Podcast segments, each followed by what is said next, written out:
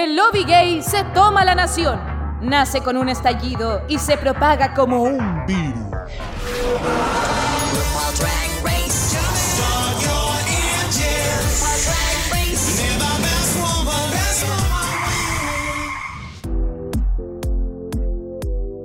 Hola pública, ¿cómo están? Bienvenidos ya al capítulo número 4 de la temporada 2 de Drag Race España. Les habla el Caco aquí, eh, eh, sería el anfitrión el día de hoy. Porque sí, como ven en el título, la Jacob no está porque al fin la he echado. No, mentira. No, porque él hoy es un hombre trabajador, así que vamos a mandarle muchos saluditos porque está bien ocupadito y en este capítulo no va a poder participar lamentablemente, así que ahí le vamos a mandar todo el cariño, pero, pero, tenemos un reemplazo, porque ustedes saben que Dictora Drag aquí somos una red de apoyo pero impresionante, o sea, siempre hay un listado aquí esperando y la, mejor disposición de mi querido amigo, que lo voy a ver pronto, que estoy tan contento de encontrarme nuevamente con él. ¡Bimbito! ¡Oli, Oli! ¿Cómo estás? Hola, precioso. Bien, ¿y tú? Qué rico tenerte de vuelta. Bien, aquí yo muy contento de estar aquí haciendo de Coco Montriz, reemplazando a, la Lisa Edwards de la Jacob. Eh. eh, sí, aquí apoyando en todo lo necesario. Así que cuando me dijeron si es que podía reemplazar al Jacob, me tomé unos 10 horas en responderle el mensaje. ¿Eh? Eh, pero se respondí y estoy acá. Ay, sí. Agradecimientos públicos a la Bimbo por la buena exposición, de querer apoyar a este lindo proyecto que le da tanto cariño, ¿cierto? Eh, y siempre un gusto escucharte, sobre todo porque no te habíamos tenido hace tiempo. La gente está pidiendo que Bimbo vuelva como panelista estable. No, no había estado hace ratito como del verano, como de enero, que si no me equivoco. Sí, que estuve por ahí. Eh, y además que. The UK versus the world. Hoy, ¿verdad? y, em, y tenía ganas de comentar España igual, debo decirlo. Sí, pues, ¿viste? Así que aquí está para que nos haga sus análisis como profe Campuzano, que, que, ahora le vamos a cambiar el nombre porque ya está mal visto. Sí, está Funeki. El Campuzano. Vamos a tener que hacer. Vamos a tener que hacer un casting de nuevos profes. Sí, yo creo que es una buena idea, ¿cierto? Se aceptan sugerencias. Se aceptan sugerencias públicas y sí, si le quieren poner otro sobrenombre. Oh, igual podía ser, me gusta. El Jaime Baza. ¿Cuál? ¿Jaime Baza? Uy. Mm. Jaime Baza. Sexy. Oye, sí, si están escuchando una voz distinta a la de nosotros dos es porque tenemos a nuestro invitado del día de hoy. Una voz histórica también, que hace tiempo ya que veníamos transmitiendo de que era importante invitarlo, porque siempre nos apoya y nos acompaña con sus obituarios. Así que bienvenido en esta oportunidad, Alonso Ferreira. ¡Woo! ¿Cómo están? Bien, ¿y tú? Sí, obituarios obituario más, más parecidos a testamento y llenos de shade, pero Muchas gracias por la invitación. La verdad es que estaba hace rato esperando acompañarle y poder comentar este Drag Race España, que la verdad es una eh, franquicia muy interesante. La verdad es que la primera estuvo al nivel de All Star 2 y la actual, la verdad es que eh, me ha volado la peluca porque en verdad han sido capítulos muy buenos también y este capítulo también está muy bueno el que vamos a comentar. Así que muchas gracias. Sí, no, gracias a ti. Sí, oye, pero antes de meternos de lleno, porque quiero saber las opiniones de ambos de qué es lo que le ha parecido a España 2 hasta el momento, quiero que Alonso nos cuente un poquito de él. Quiero conocerte, quiero saber de ti. ¿Qué es lo que haces por tu vida? ¿Cuál es tu relación con Drag Race? Si hay alguna queen de las últimas de este año, el año pasado, que te guste, para que la gente ahí vaya empatizando. Uf, ya, a ver, eh, bueno, primero de mí no sé mucho qué contar, la verdad es que eh, nada, eh, como todos los abogados, voy a decir lo primero, soy abogado. Eh, sí, la verdad es que soy abogado, trabajo con niños y niñas adolescentes en delitos graves, así que ah. soy abogado penalista, sí. Después, ¿qué más puedo decir? Nada, me gustan en los idiomas y si no me ven hablando de, de, drag, me van a ver hablando de política y de fútbol. Así que eso es como lo que pudiese contar de mí. Y desde, ¿por qué me gusta? O sea, ¿desde cuándo veo Drag Race? Bueno, caleta onda desde la temporada 5. Eh, me enamoré de Jinx Monsoon, que ahora la vamos a ver de nuevo a propósito. ¿Está ahí contento entonces? Sí, full, full. Amaba Jinx Monsoon y odiaba las Rolas Catox con la vida. Uh. Así que todavía, bueno, y todavía me gusta. Así que esperándola también para el All Star, no sé, mil, no sé qué número es.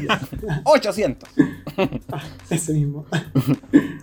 Ah, ya. Y o sea, podríamos decir que tu queen favorita es Jinx. O, porque em, personalmente creo que mi, como mi gusto como que va fluyendo. De repente cuando vamos conociendo queens nuevas, como que a unas de repente uno las deja más, más ahí guardaditas. Entonces, ¿cuál es tu favorita de estas últimas, de la última generación, por decirlo así? Es que la verdad como que eh, en esto soy Suecia, en verdad como que me gustan varias, pero en verdad no me disgusta ninguna, entonces como que tengo varias ahí. Eh, yo diría que mi favorita actualmente es, no sé, Violet que la encuentro muy pulida y todavía da unas medias pasarelas. De hecho, cuando la he visto en redes sociales, todavía la veo preciosa.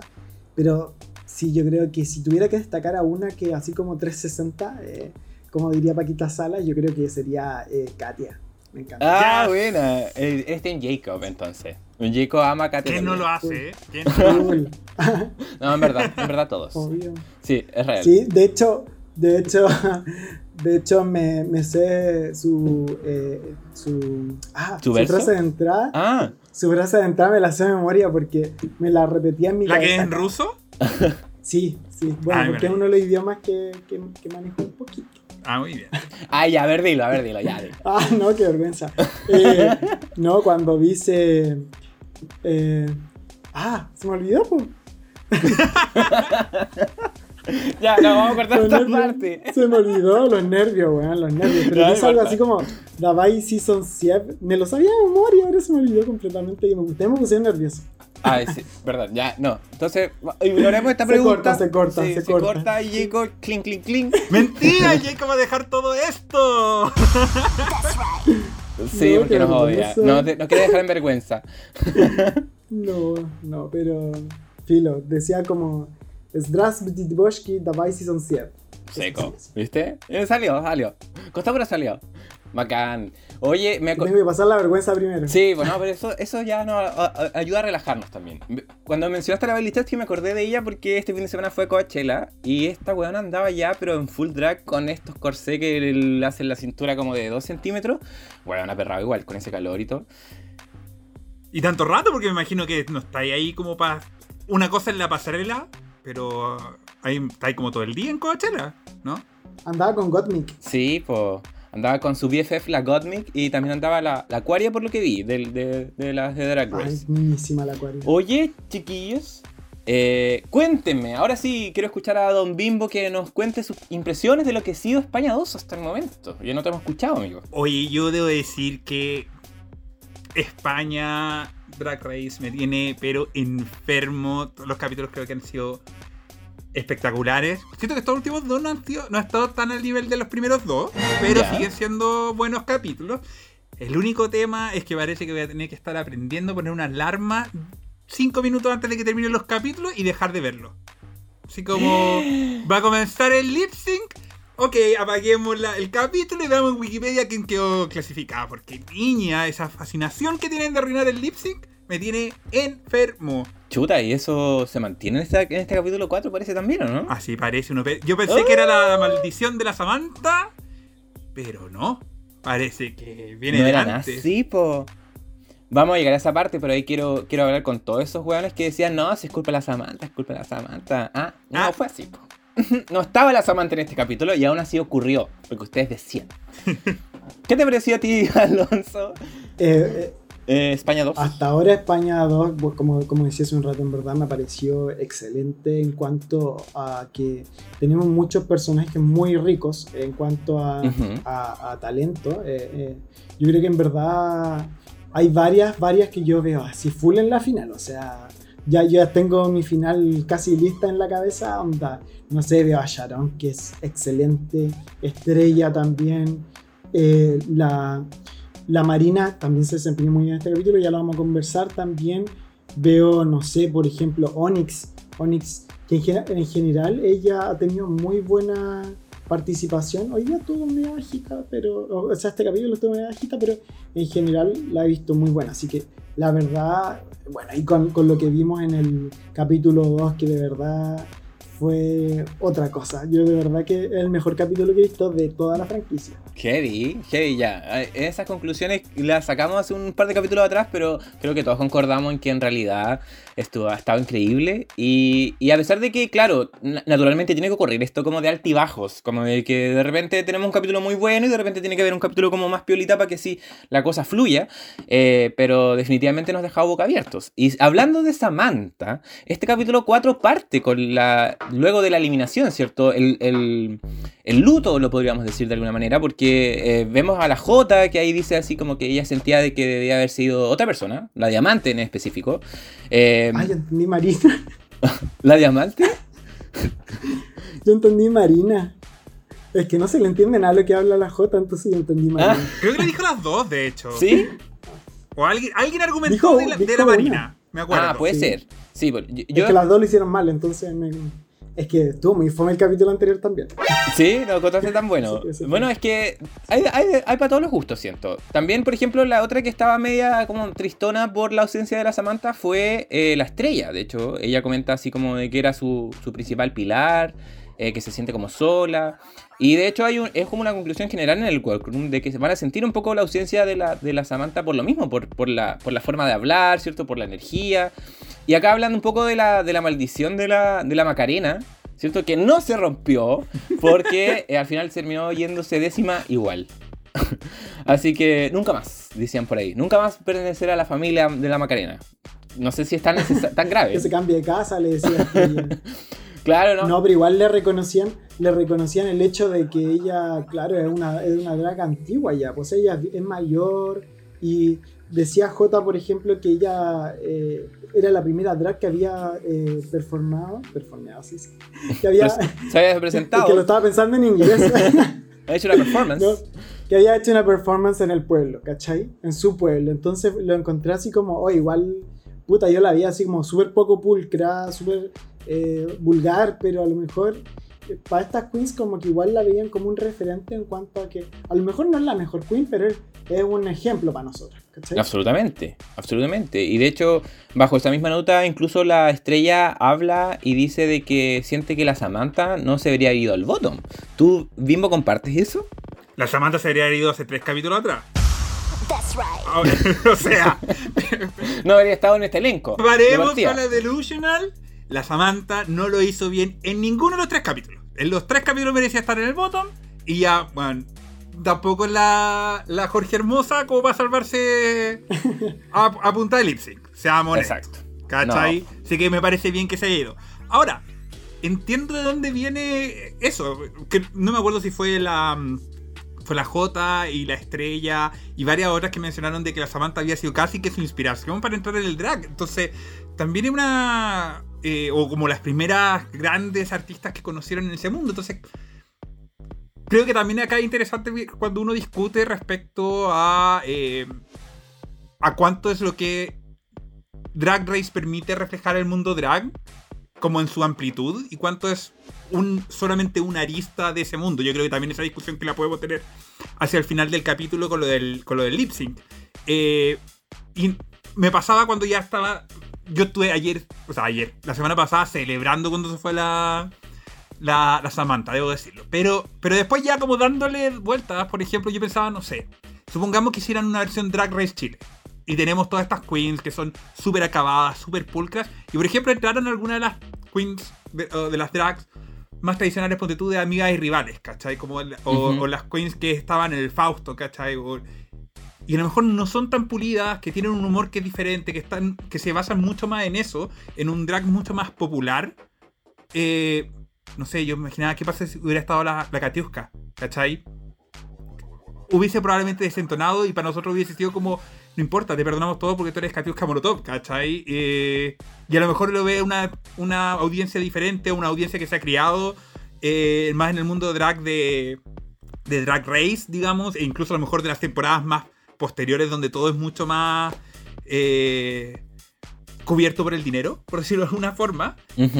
Eh, ¿Y qué pasa con, las, con ese drag un poquito más antiguo? Entonces, eh, ahí tengo también una, una discusión interna al respecto. Pero sí, yo creo que la Samantha no destacó en ninguno de los tres capítulos. En el capítulo que debía hacerlo, que era el de humor, tampoco lo hizo, así que me parece bien, pero. Pero también me da esa. Como. Veamos ese otro. Ese otro ángulo y que también me ayuda a explicar un poco por qué las queens dentro de este capítulo y afuera, si uno ve en Twitter, por ejemplo, la reacción de Sagitaria o de Killer Queen y cosas así, fueron muy defensivas respecto a Samantha y sobre, sobre las críticas que habían probablemente de otros sectores. Sí, pues. Es que yo, yo comparto eso que decís tú al final de que igual es necesario esa representatividad, ¿cachai? Quizá eh, el personaje de Katiuska Molotov, bajo el mismo ejemplo que tú diste, quizás no calza con los estándares de Drag Race, pero sí hace, quizás va a ser una buena televisión, quizás va a ser una buena representante de ese estilo de drag. Y quizás no va a llegar a la final, pero sí es, importante también que se le dé la oportunidad, ¿cachai? De ahí a que, de ahí que el, el, cast, el, proceso de, la selección del elenco y todo, eh, quede la misma Katiuska Molotov o quien sea que represente el drag antiguo. Eh, aún así puede ser que nos sorprenda, ¿cachai? Entonces, como que igual yo creo que eh, a pesar de que fue muy desastroso, era, era fundamental. Pero Samantha no nos sorprendió. Exacto de alguna otra forma. Y, vemos el amor. Y además hemos visto también otra, otros personajes que son de la misma línea que han tenido igual sus, han tenido sus momentos destacados. Con todas las burlas que de repente uno hace, la Puppy Poison, igual la temporada pasada tenía algunos. Es que esta era como la copia de Puppy Poison. Es como del mismo mundo, entonces es imposible no compararlo. Entonces. Pero si uno veía la trayectoria de la Puppy en la temporada pasada, claro, la primer, el primer capítulo probablemente no era tan bueno y sus runways nunca fueron comparables a los de la Carmen Farala o de la Sagitaria pero tenía momentos que igual te hacían reír. Y la Samantha, lamentablemente, no se desempeñó. Y creo que también es bueno distinguir que se puede ser buena drag sin ser buena participante de Drag Race. Son dos cosas que son, que son diferentes. Y de hecho, tal como, tal como Booby Poison, yo la veía a Samantha siendo la narradora hasta ahora de la temporada. Eh, la, ponían mucho en el confesionario, hablando weas, pero ah, era simpática en todo caso. Eh, entonces yo creo que por ahí va también la permanencia de ella. Ahora, comparto con que debió haberse ido con Marisa las dos juntas. En verdad estaba como full... Era full extra. Todavía quedan algunas filler queens, pero de eso vamos a hablar también más rato. Exacto. Sí. Y para hablar de quién van a ser las que entran al grupo de las Filler Queens, nos correspondería hablar de lo que fue el gran maxi desafío de este capítulo, que fue el Rusical, ¿cierto? Eh, no estamos muy acostumbrados a ver un Rusical en las versiones internacionales porque no, no tenemos mucho RuPaul, pero representa bajo esa característica que es este musical, eh, aterrizado en esta oportunidad a los Javis. Sí, eh, en esta, en este, esta pequeña obra de teatro que ellos hablaron, La Llamada, que nació el 2013, eh, que estuvo eh, contado también por Javi Ambrosi, eh, nueve años en cartelera, ¿cierto? Versiones internacionales. La película también que salió nominada a los Goya. y aterrizando al final esta adaptación a Drag Race llamada La Llama Drag. ¿sí? Y aquí es donde vemos que nos empiezan a contar un poco de qué trata esto. tenemos a la protagonista, ¿cierto? Que en, la versión original se llamaba María y ahora le pusieron Mary Korn. Eh, que era eh, la que, estaba como estudiando en este campamento para hacer drag, pero ella quería romper con lo tradicional de, la concepción del drag. Como yo lo veo un poco más como esta, este, esta batalla entre el drag antiguo y los nuevos estilos de, de este tipo de arte. ¿Cierto? Y tenemos la amiga, la Susanal, ¿cierto? Eh, que descubre que es lesbiana, ¿cierto? Tenemos a la Milagritos, tenemos a la Sor Bernarda, Em, y a estas musas del drag eh, que cantan Whitney Houston. Que no sé si es una tinca de los Javis que cantaron Whitney Houston, pero no sé, como que yo hubiese esperado que quizá hubiese sido algo más español. Eh, y en esta parte empezamos a ver cómo se fueron armando los, roles. ¿Qué, qué, cuál fue su primera impresión, chiquillos, cuando empezaron a entender hacia dónde iba la cosa? Eh, bueno, no, o sea, yo igual estuve, estuve mirando un poco la, lo que era la llamada cuando vi el capítulo la primera vez, porque en verdad me pareció que no, no tenía idea de qué estaba hablando y, le, y encontré, le encontré el sentido una vez leyendo un poco y viendo la, lo que era el video, el trailer, ¿cierto? No, no vi la película, obvio, pero sí ahí entendí que, por ejemplo, en la, en la banda sonora igual tenían eh, música de Whitney Houston, tenían eh, I Will Always Love You de Dolly Parton también, Step by Step era de Whitney Houston, y aparte tenía eh, cuatro, las cuatro protagonistas, por así decirlo, ¿cierto? tanto María como Susana eh, ganadoras de Goya. María lo, lo hacía, eh, me parece que lo hacía Macarena García.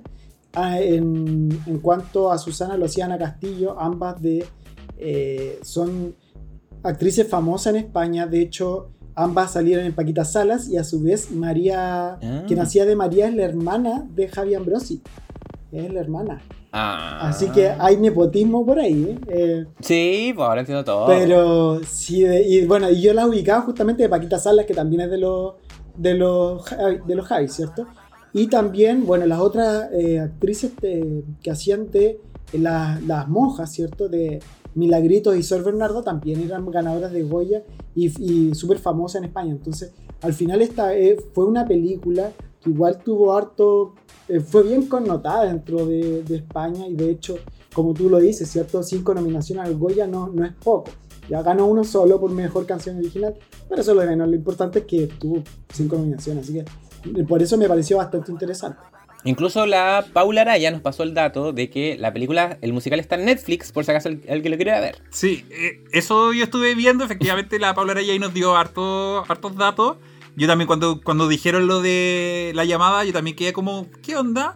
Y me puse a buscar y, y la verdad no entiendo cuál fue todo el hit de, del, del, del- del musical, porque, loco, así como una persona que va a un retiro o una cosa que no le gusta y encuentra su, su destino, loco, es como High School Musical, así como Troy Bolton, pero versión eh, versión niña que le gusta, creo que le gustaba el reggaetón, no sé. Eh, creo que ese es como el cambio, era, estaba como en un, como un retiro religioso y se da cuenta que con Susana le gusta el reggaetón. Creo que ese es como el sentido de la de- del musical. Vi el trailer y me pareció una película ok. Así como la vería como en el avión, ¿cachai? Así como no sé si como obligado. no, no sé si me pondría a verlo. Sigo sin entender qué tiene que ver Whitney Houston y todo esto. Yo creo que Javier Ambrosi tomó su iPod, pilló las cinco primeras canciones que encontró y las metió ahí. Porque los presuntos implicados con Whitney Houston para niñas de 16 años en el 2010, Y con Dolly Parton. girl. Como- Pero bueno, parece que en España efectivamente fue, fue un gran éxito. Creo, ahí estaba viendo que incluso la Supreme hizo en algún minuto como una actuación. Eh, y la obra básicamente tiene cinco personajes: la María, la Susana, las dos monjas y Dios. Que eso lo tuvieron que dividir acá los cuatro personajes de las musas. Lo interesante que descubrí viendo todo esto es que hicieron una versión en Chile del musical. ¿La dura? Yo eso quedé impactado cuando descubrí. Eh, estoy viendo acá la noticia, pero lo tenía anotado. eh, fue, fue protagonizado por Geraldine Neri. Neary, no sé, no la conozco. Creo que es de telenovela, pero no la conozco. Francisca Walker, que también es de telenovela, no la conozco. La única persona que me sonaba era Amaya Forge, Ah, que hacía de la, de la Sor Bernarda. mira. Y, atención, el que hacía de Dios era José Alfredo Fuentes. ¿Qué? ¡El pollo! Cuando supe de esto, quedé mal hoyo. Bueno, entre la capilla de la. Maya Ford y el pollo. Fuentes, no entiendo nada. Vean, no entiendo nada. No entiendo nada. Parece que estuvo ahí en cartelera un par de tiempo. No tengo la más remota idea, así que. Ok, pero ahí tienen el, el detalle. Si alguien está interesado, puede ver el, el musical en Netflix y nos cuenta si es que vale la pena o no. Eh, lo único que caché en el trailer es que efectivamente los dos personajes que se roban la película, los tres, hay tres personajes que tú lo ves en el trailer son los que se roban la película, son las dos monjas por lejos y Susana. Y Susana. Así que ahí ese es un buen punto para cuando se hace la evaluación respecto a quién estuvo a la altura y quién no. Exactamente. Oye, ¿te cacháis si alguien de la pública eh, fue al musical y vio a la Maya Forge con el pollo Fuente? ¡Oh! Me encantaría. Cuéntenos, por favor. Necesitamos saber más información al respecto. Oye, bueno, eh, acá eligieron un poco los papeles. Yo la verdad sentí que igual estaba como medio tendencioso la cosa. Como que igual como que el, el Javi Calvo decía, "Hmm, como que tú serías buena para esto. Como que no fue tan como decisión de ellas. Oye, pero si las descripciones era como una drag queen andaluza y es como bonitos. ¿Cachai? Así como. Una que haga, que haga death drop desde un cubo. Claro, exacto. así Weón. como autenticidad. Una drag canaria que se tire desde un cubo. ¿Quién podría hacerlo? Mm, hmm. Sí, pues así fue, tal cual. Eh, y de aquí saltamos a el ensayo, ¿cierto? Eh, como la, la práctica que se dio en tres partes, que fue eh, la grabación misma, con un chiquillo bien bonito, Carlos Marco. Carlos Eh, Marco, de- que es un es el vocal, uno- era uno de los cantantes del grupo Aurin, que es una boy band española, eh, que la conozco porque una vez intentó ir a Eurovisión y uno de sus cantantes estuvo el año pasado en Eurovisión también. Las cantó. Pero perdieron. Las cantó, terminó último. Pero bueno, Oh, igual guapito. Pero- los dos. Sí, po. Y aparte de la grabación también tuvimos eh, el repaso, que era con los directores, obviamente como ir viendo eh, termo- términos espaciales de para dónde iba la, obra y todo. Y terminó con la coreo, ¿cierto? De ahí donde practicaron un poquito unos pasitos. Algo que podemos destacar de acá, Alonso, que, que dijiste, oye, estuvo entretenido. O me fome. Eh, bueno, primero, en cuanto a la selección de personajes, también comparto, en verdad estaban muy pintados para cada una y en verdad eh, cuando, cuando había esa, esa como discusión entre que Setlas y la y con quién era con la diamante que querían hacer de Susana era como era como demasiado obvio para quién estaba cada personaje y en cuanto a milagritos o sea yo me imagino ahora si si, si Joto hubiese hecho estrella la obra se cae, porque Milagritos es la obra, básicamente es el musical, entonces efectivamente no debería... Qué bueno que no fue J. Y en cuanto a la, a la, a la coreo, no, la verdad es que, la verdad, solamente vi que bailaban bien mal, se veían bien poco coordinadas, se veían la- las musas, que era lo importante, y de hecho me, me sorprendió que J se quejara de que el resto lo hacía mal, pero no decía como, yo lo estoy haciendo como el hoyo, no, no, no la vi como muy autocrítica. Sí, de hecho me sorprendió algunas cómo cantaban, porque bueno, ya había- habíamos visto a la Yurigi, habíamos visto a la Charón, por ejemplo, pero eh, me llamó mucho la atención, por ejemplo, lo que intentó hacer la Benedita. eh, Benedita, claro. que, que así como Susurraba. que ella sabía que no cantaba bien, entonces lo supo como disfrazar maravillosamente, con onomatopeyas y como gemidos y la weá. Eh, y lo otro que quería comentar para darle el paso al bimbo es que me llamó mucho la atención también lo patúo de las setlas. A mí me gustan las setlas.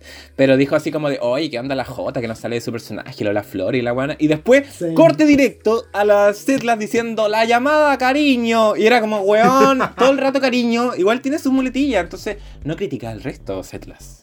Patudísima. A mí lo que me dio risa, ahora viéndolo como en retrospectiva, fue la edición efectivamente de la parte del canto, porque sentí que todas cantaron como el pico. Es como, ¿cuál es el sentido Sí. de ponerlos, de, de editar eso? Me dio mucha risa la parte de la, Bene- de la Benedita, que también, así como decía, así como, bueno, yo no canto. Así como, no, no sé por qué me están haciendo sufrir de esta forma.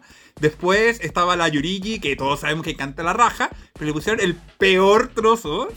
Just- justo cuando tenía el pollo atrás. Exactamente. eh, pero a mí la parte que más me dio risa, y después, para que lo comentemos después, cuando sale Marina, yo sentí que cantó como el pico, y se y mostrar a Javier Ambrosi así como llorando, así como, weón, estoy demasiado emocionado. Y yo así como, pero weón, se acaba de desafinar, pero como siete notas.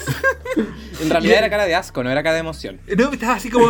Mira, era la misma cara de Javier Ambrosi cuando se cuando eliminaron a la, a la Samantha. Esa cara de forzando la emoción y yo así como, weón, ¿qué onda?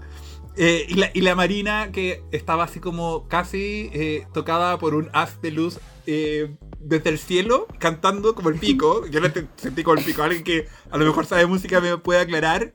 Y me dice, no, en realidad estaba llegando una nota muy difícil. Yo lo sentí como el pico. Y Javier Ambrosi así como, weón, era un orgasmo y yo no entendía nada de lo que estaba pasando acá. Fue como, ¿por qué hicieron esto?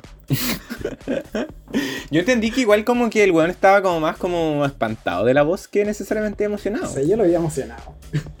yo lo vi full emocionado. sí. ¿En serio? Así como, oh, es increíble. Los extremos se, toma- se tocan, dice.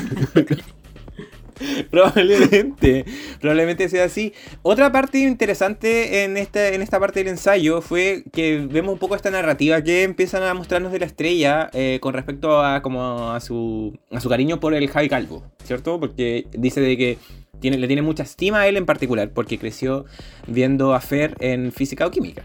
Yo creo que a muchas colas también nos pasa un poco eso, lo hemos comentado. Pero particularmente me imagino que en España es mucho más eh, representativo y que incluso eh, tiene un culmine cuando, vemos los resultados de este capítulo, eh, cuando ella obviamente se emociona y comenta esto mismo. Em, pero sin ir más lejos, para que vayamos avanzando un poquito, eh, saltamos al día de la eliminación, que es cuando ya vemos a todas un poco estresadas porque sienten de que estos desafíos son difíciles porque están evaluando muchas cosas. Y aquí eh, la historia para llorar que le decimos en esta parte eh, sería cuando vemos a la diamante, ¿cierto? Mostrándonos sus fotografías de República Dominicana y nos cuenta un poco de su realidad contrastándose con eh, lo que ella estaba viviendo ahora en España, o cuando se, mudó cuando tenía 11 años, ¿cierto? De que eh, eh, eran una familia muy pobre, entonces mm, lucharon mucho con el tema de, alimentarse y de tener una, buena nutrición, por decirlo así, y que a pesar de que en, en República Dominicana era, era discriminado por ser cola, eh, cuando llegó a España pasó no solamente a ser discriminado por ser cola, sino también por ser una persona de color. Entonces, eh, igual interesante lo que nos comenta Diamante, porque es una realidad que de alguna forma eh, no está tan representada como, como nosotros estamos acostumbrados. Quizás sí en Drag Race, pero no en la televisión en general, entonces siempre personalmente creo que se agradece. Sí, yo creo que es súper súper bueno. Creo que la, la temporada pasada hubo una oportunidad perdida con Inti al respecto de, del racismo que existe todavía, especialmente con eh, los migrantes sudamericanos. Eh, es súper común y probablemente en, España hay mucha migración del norte de África, eh, también de, otros países de, del África subsahariana, pero, pero la mayor parte de los migrantes son de Latinoamérica y ahí hay una, una situación bien compleja de repente porque como está esta relación todavía como media tensa colonial eh, España-Sudamérica, muchas veces como que como que queda ahí medio en el aire, yo creo. Entonces, me dio mucha lata que, la, que esa, esa vertiente no se haya explotado mucho con Inti. De hecho, yo creo que parte de la explicación de su salida viene también de, de, esa, de ese sentimiento y que no se trató en el capítulo respectivo. Eh, entonces me parece bien que se, se levante, creo que es bueno siempre tocar los temas de interseccionalidad cuando hablamos de discriminación eh, de una persona que no solamente discriminada por ser migrante, sino que además por ser negro, por ser homosexual, por ser drag queen, etc. Y creo que eso siempre, siempre se agradece. Sí, igual, igual yo encuentro que, bueno, a mí me pareció, eh, o sea, igual me, me sorprendió el hecho de que contar abiertamente que que habían señaló que en, las mañanas no sabía que iba a almorzar, por ejemplo, a la hora de almuerzo. Que en verdad, o sea, el, chiquillo este de verdad estuvo en unas condiciones paupérrimas cuando vivía en República Dominicana. Y lo que, lo que cuenta, claro, esto de irse a España a sufrir además por ser negro, ¿cierto? Por ser discriminado por ser negro, lo encontré terrible y como bien dice Bimbo, o sea, el tema de la discriminación racial y, y también la xenofobia ya es súper fuerte, considerando también que tienen harta, harta migración, sobre todo africana hoy en día, a raíz de lo que ha sucedido en, el, en, en África, ¿cierto? Con, con, todas las migraciones producto de, de, la crisis climática, también de las guerras que se viven ahí, ¿cierto? Y, y bueno, y, y, eres un tema que, como bien dice Bimbo, yo creo que acá era necesario tocar y me pareció que incluso se, hizo poco, pero me parece que eh, la narrativa de, Diamante por ahí puede ir por ese lado en cuanto a que la muestren más al hecho de como quizás eh, como una historia de esfuerzo, quizás. Yo creo que por ahí pueden vender la, a la historia de Diamante, mm. la verdad. Sí, de hecho yo creo que es así y, se cierra con un botoncito súper bonito igual de la Yurigi que dice igual como hay que estar feliz igual como hasta dónde has llegado, o sea, como de que esa historia de esfuerzo que, dice Alonso al final eh, tiene como recompensa o tiene resultados, que es eh, llegar hasta esta competencia que, que muchos aspiran. Entonces... ¿Mm? Perdón, y eso, y eso me faltaba resaltar, el hecho de que en, Drag Race en general, en la franquicia en general, quienes más se destacan, y de hecho en esta misma temporada lo vemos, quienes más se destacan son a veces las que tienen más poder adquisitivo, por el hecho de que tienen mayor posibilidad de adquirir mejores trajes, ¿cierto? No sé, yo pienso por ejemplo Aquaria, pienso en la misma Carmen Farala, o sea, de repente ahí se nota, obviamente el talento es necesario, eh, sin talento a lo mejor no lo harían, pero en esta misma temporada lo vemos, por ejemplo, yo veo en Yurigi, Yurigi es preciosa, súper normativa, pero es preciosa, y, pero también se nota que, ya, que puso harta plata para los trajes, o sea, se nota, mientras comparamos con Diamante que, eh, y lo vamos a comentar un rato más, sea, los trajes son bastante más eh, manufacturados a mano, así, casi por Mm. ella misma, o sea, bien crafty. Sí, sí, se nota.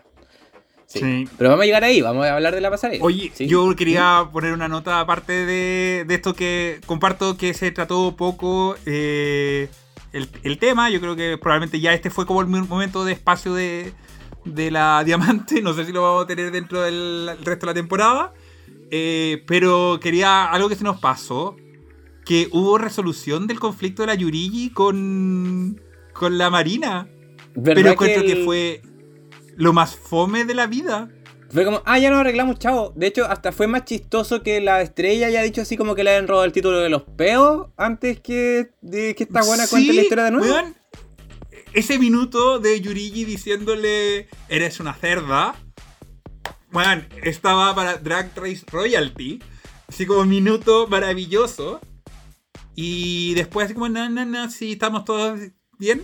Yo, quiero decirlo acá, no compro nada. Yo creo que la Yurigi fue como, "Ah, no quiero sonar pesado, así que ya, ok, me arrepiento y nos hacemos las amigas.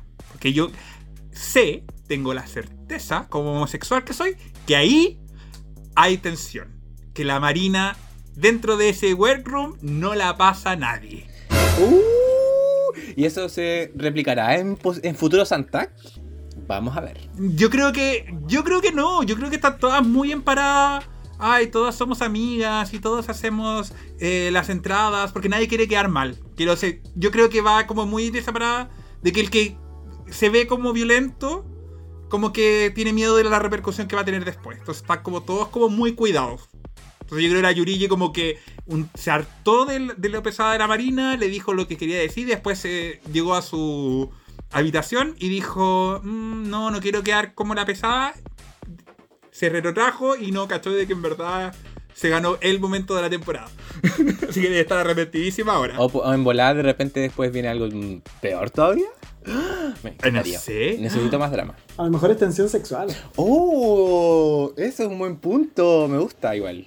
No sé. Porque puede ser. Sí, no sé. Bueno, y ahí tenía la Drag Settlers con la Onyx que igual dicen no, no, no, pero igual como que dejan ahí. Ah, pero es que ese Kawhi me tiene podrido porque está terrible. Ese sí que es fome porque es como de. Sí, no, no, es muy no, fome. No, no, no pasa Es nada, no nos fome. cuentan nada, es puro humo. Sí, pero igual la dejan ahí boteando, como para que tengan algo, pero. Sí.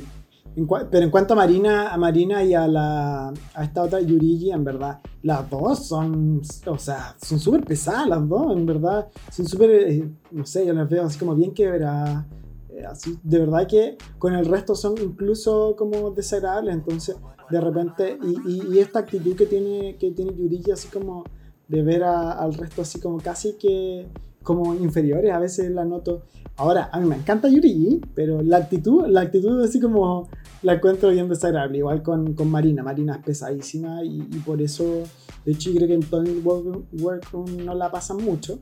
Ahora bien, el, el, el drag de ella también es súper pulida, entonces la entiendo. ¿eh? Y es normativa. ¿Sabéis qué me pasa?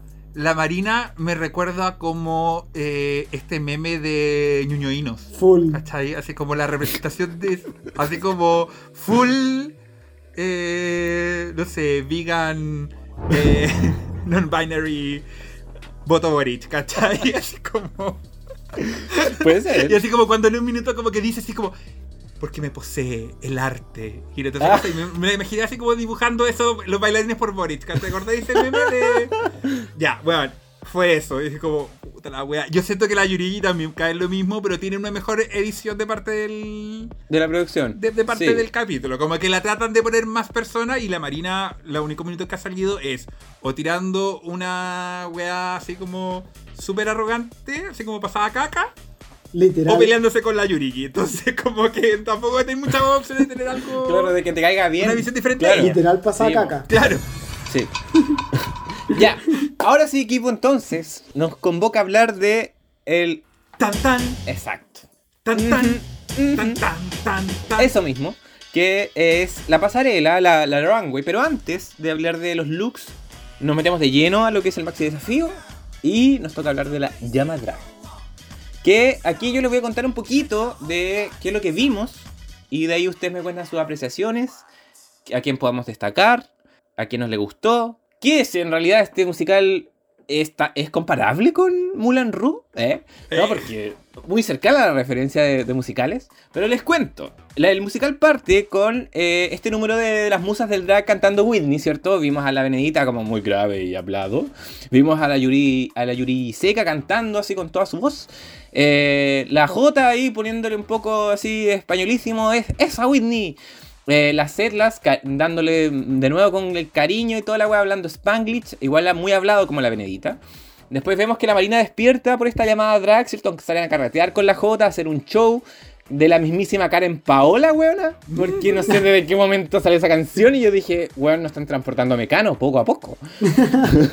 Pero eh, eh, después ella como que dice así como, eh, perdón, perdón, mi amiga se está haciendo un Dovima y después se va y dice como, no te hagas, no te hagas la Inti, ya como mucha referencia a la temporada 1. Eh, al otro día despiertan la- las, las monjas, ¿cierto? Milagritos con Bernardita, que le dicen que no todo es Instagram, le empiezan a enseñar, ¿cierto? Un poco lo que las bases del drag, hacen su show bien divertido. Después vemos a la Marina, ¿cierto? Que se manda su solo, así como bien Vanessa Hudgens en High School Musical, así como eh, sufriendo, ca- cantando mal, pero actuando muy bien a mi parecer. Llegan las musas a decirles que ella debe haber sido ella misma. Eh, y de ahí vemos este, este, este número de amor entre la estrella y la diamante, ¿cierto? Que se terminan besando. Llega la marina y ambas confiesan así como que quiero ser libre, quiero ser un drag no normativo. Y la otra dice soy boyera, soy boyera y qué weá. Eh, hasta que eh, hacen su canción y al final terminan todos con un súper eh, musical, ¿cierto? Donde, donde todas cantan Whitney de nuevo. Así que ese es el musical a grandes rasgos, chiquillos. Ahora quiero partir escuchando a Alonso con sus impresiones de, del musical. Pucha, me gustó más que Mulan Rouge. En verdad. Y ese salto de decir. Block. Lo siento, es que. Argumente su respuesta. Es que de verdad lo, lo encontré más entretenido. O sea, lo- el otro, obviamente, eh, no podemos comparar. Ahí hay más plata también en el, en el otro musical, ¿cierto? Pero eh, en cuanto a, a la historia, la entendí más. Y aparte, la encontré igual entretenida. Era obviamente una historia súper. eh, no sé, como. No se entendía, era como bien disparatado todo, ¿cierto? Pero el hecho de que, de que fuera así como bien secuenciado me, me, dio a entender eh, bien claro que, que acá estábamos hablando de Marina, ¿cierto? Que eh, conocía a estas musas y que le hacían ver que ella eh, era una drag diferente y que en definitiva quería ser un drag eh, más raro, o sea, una Crystal Method básicamente. Un augacio. Eh, un augacio crujiente, claro, españolizándolo, ¿cierto? Pero en verdad yo encontré, no, o sea, la, la, la, la verdad es que estuvo bien interesante el, el, el musical. Eh, encontré que la, la niña esta, la J, la encontré pésima, o sea, se notó mucho que, que ella estaba como eh, un poco, un paso más atrás, como que no muy coordinada Mm. con el resto. Eh, Nerviosa. nerviosa, sí, full, full. Mm. Eh, aparte estaba como, la verdad, estaba ahí como full salida del, del, del grupo de las cuatro. Las otras cuatro, la- las otras tres estaban parejitas. Ninguna de las tres me gustó mucho. Ninguna de las cuatro me gustó mucho. De hecho, si, sin Drag Sendas, eh, yo recuerdo el, el Drop Death y sería, te vi. En verdad no, no, no vi mucho más.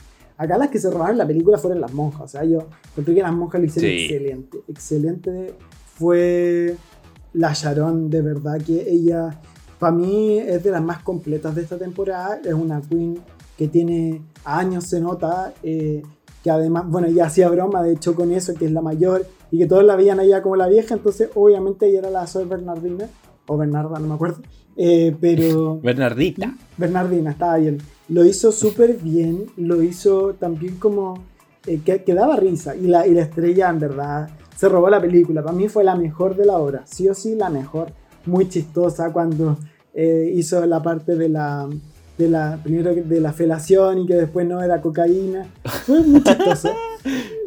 Eh, y Después, la, la otra que no me gustó nada, nada, nada, era la Yuri. La Yuri también ahí estuvo Mm. como muy perdida. Y en verdad, como que, salvo que cantó un poquito, no hizo más que eso. De hecho, para mí, de verdad que fue la peorcita este capítulo. Chu. Junto con la, junto con la, con la J, así que no. Eh, pero a mí me gusta harto Yuri, pero lo hizo malito. Ah, esperaba ya. mucho más. Quizás esperaba más de ella en esta.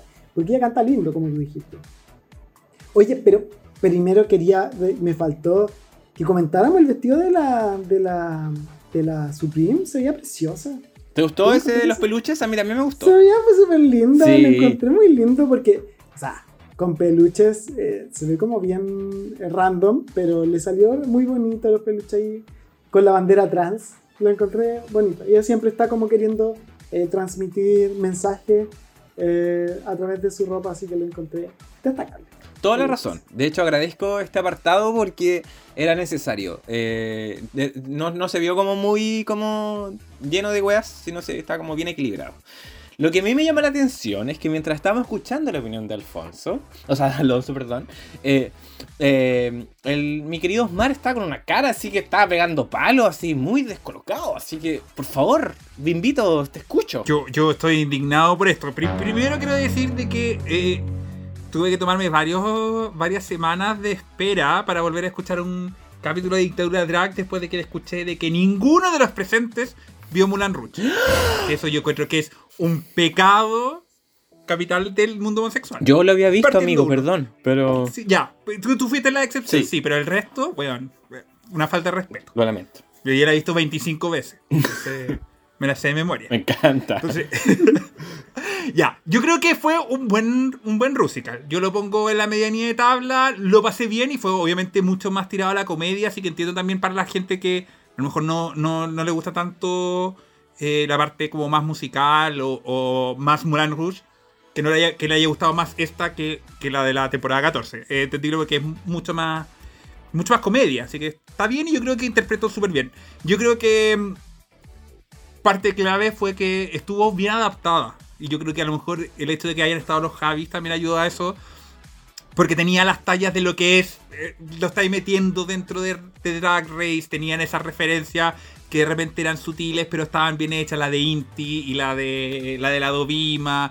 Después la otra que dice como que no como que era más aburrida que la primera que se fue. Ese tipo de cosas creo que fue interesante porque de repente cuando toman estos conceptos de, de musical y los tratan de meter a la franquicia, de repente se sienten muy a la fuerza. ¿viste? Yo creo que fue mucho más orgánico. eh, creo que resumió bien el espíritu de la película, más allá de que yo les vi el tráiler y el resumen de Wikipedia, creo que se entiende. y en ese sentido creo que para mí lo que fue estelar fueron también las monjas. O sea, yo creo que si uno ve el, el trailer y como que te dice, bueno, esto es efectivamente la estrella, eh, representaban muy bien el espíritu, tomaron el concepto de la monja que un poco loca, un poco como lo de mm, Cambio de hábito, se llama la película de la Whoopi Goldberg. Ya. Como esta idea de la, de la monja, pero que es más disparatada, lo tomaron y lo hicieron drag. Y eso creo que estuvo súper bien hecho. La, la Sharon lo hizo genial. me- que compré todo que era la madre superiora. Eh, y la estrella, ¿para qué decir? O sea, cada vez que hablaba era una, una risotada. Me, me encantó. Creo que el resto de los personajes quedaron un poquito más, más flojos. Ahí el caso de la diamante, creo que no, no dio el tono del, de que se suponía que era como la. Como esta. Como la más disparatada, como la más loca y cosas así, que era como la contraparte del, del personaje que es como más callado. Eh, se notaba que estaba muy forzado, no, no, no dio el tono.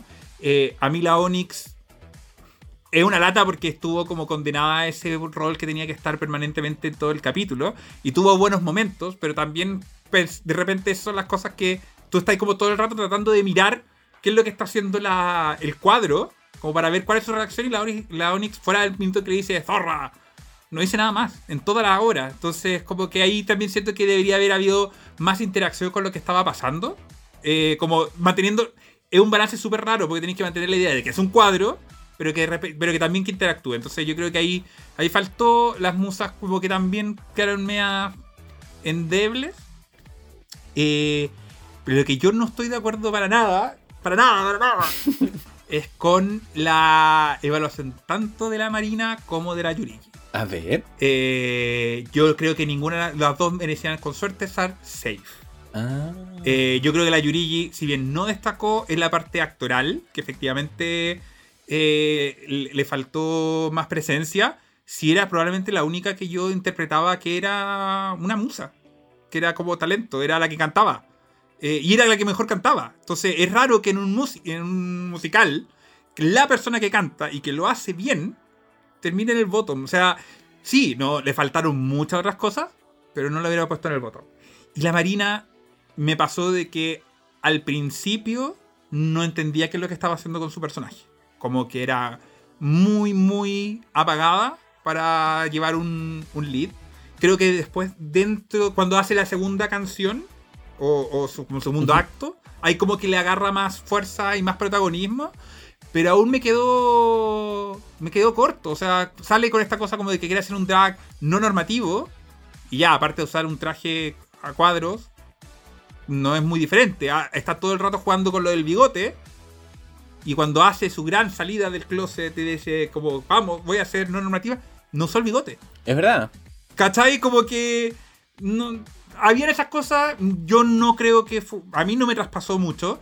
El personaje, de de hecho, escuchando como otra gente, el personaje original también es medio apagado. Porque es como esta chica como media religiosa que quiere sacarse. Entonces es como el personaje. Es la Vanessa Hudgens, es lo que dije. ¿Viste? La Vanessa Hudgens que es como. Eh, ¿Cachai? Cuando está la otra, ¿cómo se llama? Sharpay. La Sharpay, ¿cachai? Que tú terminas ahí apoyando en eso. Eso debería haber sido la diamante y la diamante no lo fue. Y la otra es como, claro, más apagada. Siento que llegó ahí a la mitad. Entonces yo le dejaría eh, safe. Yo, a mí el bottom hubiese sido la diamante con la J. Efectivamente, la J no digo. Mi J. Es verdad, yo comparto, comparto varias de las opiniones que decís tú, de hecho me hace sentido lo que decís.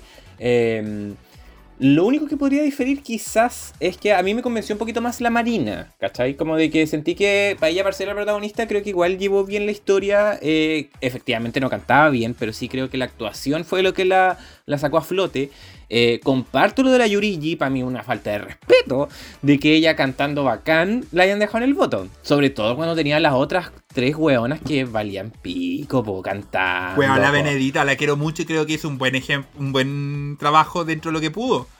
Pero me va a decir la Benedita que, weón, literalmente. Eh, weón, hablaba como cuica. Con. Cuica con amigdalitis, weón. Eh, Le quedó. Quedó safe. Sí, Broma. weón, no- Esta, la misma, la misma Benedita decía así como, weón, yo debería irme todo el Y ni, si- y ni si- y ni siquiera la Benedita, porque para mí igual la Benedita como que la vendió con el personaje. Por ejemplo, para mí, para mí, por ejemplo, las Setlas, weón. Las Setlas, que igual fue como de las Setlas siendo las Setlas. Y aparte, cantando como el hoyo. Así como, no cantando. ¿Cachai? Como que al menos la otra la disfrazó. No sé, mi percepción. ¿Cachai? Eh, yo igual comparto lo que dice eh, Al- Alonso de, de- de que igual nos sentimos más cercanos al Rusical, quizás como por el idioma. ¿Cachai? Como de que lo entendemos más, eh, de que también eh, no- quizás nos podemos sentir un poco más cercanos al tema de la historia, ¿cachai? Yo agradezco también lo que decían ustedes de, de que vimos ciertos botoncitos como a que estaba aterrizado a Drag Race España, es decir, que hablaron de la Inti, que hablaron, ¿cierto?, de las otras competidoras, de que lo aterrizaban al final eh, a, lo que, a lo que era el programa mismo, ¿cachai? No era como encajar Mulan Ru, ¿cachai? Dentro de un contexto Drag Race, entonces creo que en ese sentido se vio un poquito más orgánico. Eh, tenemos un, eh, muy eh, personaje activo de la pública, que es David Blanco Toyos, que nos dio algunas referencias con respecto a este Rusical que me gustaría comentarlas para aprovechar también la información, ¿cierto? Sí, nu- nunca, nunca está de más. Pero él, no, él comentó, por ejemplo, de que Torremolinos es una ciudad costera de la provincia de Málaga, al sur del país, y lo mencionan harto porque tiene mucho turismo gay, por ejemplo. Así vimos si cuando vayas Es como la capital de los homosexuales de ¿Viste? España. Si vas a ir para allá, no, te, no puedes perder Torremolinos, por supuesto. Eh, hacen referencia incluso eh, a Rituales, ¿cierto? Porque Ritual es un- uno de los hoteles más conocidos allá. ¿sí? Black and White, eh, igual son bares donde hacen shows drags. y así otras referencias bien interesantes. De hecho, hablan de, de Avon, así como de Avon acá en Chile.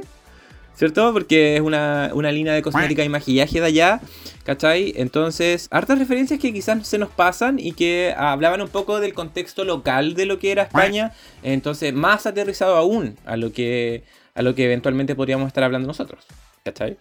De hecho, fue muy chistoso cuando tiraron como un shade a la Supreme y a la, y a la prohibida ahí mismo. Y eso fue como. Me encanta. Como, como gracioso, lo más, fue como.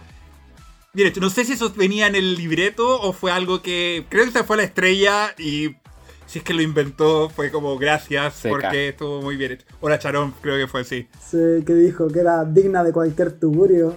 Como la prohibida. prohibida. Exacto. Sí, pero igual la conclusión final para mí, al igual que ustedes, es que las el- ambas monjas fueron las que se llevaron eh, todo este, este gran capítulo. Eh, para mí, para mí, yo creo que lo que está haciendo Charon es un poco lo que estamos viendo en la Carmen Farala la temporada pasada. Como de que estamos viendo un nivel que es superior al resto eh, en todos los sentidos. Eh, y, y la, y la estrella bien cercana, por lo demás. Yo creo que el carisma que tiene la estrella, creo que la puede llevar muy lejos. Así que vamos a llegar ahí. Oye, yo, yo quería, aprovechando lo que comentaste, a ver si tienen la misma, la misma opinión que, que yo. ¿Idea mía o la Drag Setla se está empantanando? En la trayectoria sentí que partió la temporada como muy arriba, especialmente con el, con el show de talento. Así como, bueno, esta es como de la. Y con toda la historia del este show de Pa- en Palmas de Gran Canaria y todas esas cosas. Y hoy día, como cuando fue el Rusical, fue como. La sentiste como- desinflada. Sí, como que siento que no. Ha pasado puro safe. Con excepto del capi de cuando se vistió de. de ¿Cómo se llama? Transformer. Eh, Ujú. Todo lo otro ha estado como muy parejo y yo pensé que iba a poder como cambiar un poco lo que había quedado con Drag Vulcano, pero siento que está como quedando peligrosamente como Gomero. En el fondo, sí, es verdad, es verdad. Eh, yo comparto un poco. eh, quizás la, las Atlas lo que tiene más impactante es su estética, ¿cachai? Pero cuando estamos viendo estos, estos desafíos como de habilidades más específicas, como que de repente ahí se, se queda cojeando un poquito. Eh, ¿Les parece si pasamos a la pasarela? ¡Vamos Para que la hablemos de, de- de esta categoría que fue dos looks en uno. Que algunas incluso ni siquiera fueron dos en uno. Aquí Bueno, viene la polémica. Dos looks en uno no es un rubil. Hay que distinguir un rubil de un dos en uno. Porque creo que muchas lo tomaron en el primer caso y no pues niña. No, pues niña. Así que quiero escuchar a Alonso que me cuente eh, sus destacadas de esta categoría, que de alguna forma la intención era, ¿cierto? Eh, un poco lo que hizo Chat, que es la temporada 7, de que sea una transición fluida, desde un look distinto a uno eh, nuevo, ¿cierto? Eh, bonitamente, armónicamente. Entonces, Alonso, ¿te convenció esta categoría? ¿Y qué- ¿A quién te gustó? ¿Quién podemos destacar? Hubieron algunas que se destacaron bastante en esta categoría. A mí me gustó, por ejemplo, Marina, lo encontré, esa transición. Bueno, pa- partiendo por lo que dijo la prohibida en cuanto a que eh, modela muy bien, yo encuentro que las dos que caminan mejor en una pasarela, yo veo a Yurigi y a Marina, full. Después, en cuanto a la transición que hizo entre el primer y el segundo vestido, lo encontré maravilloso. En cuanto al cambio de peluca, fue todo muy orgánico, bastante bien hecho. De hecho, para mí, eh, yo creo que en el overall, Marina fue la mejor. Quizás eh, incluso ahí podríamos dis- discutir respecto a si fue la mejor más que, Estrella, pero yo creo que están ahí, muy ahí las dos. Por ahí Estrella la, la habría ganado por el llanto. ¿ah?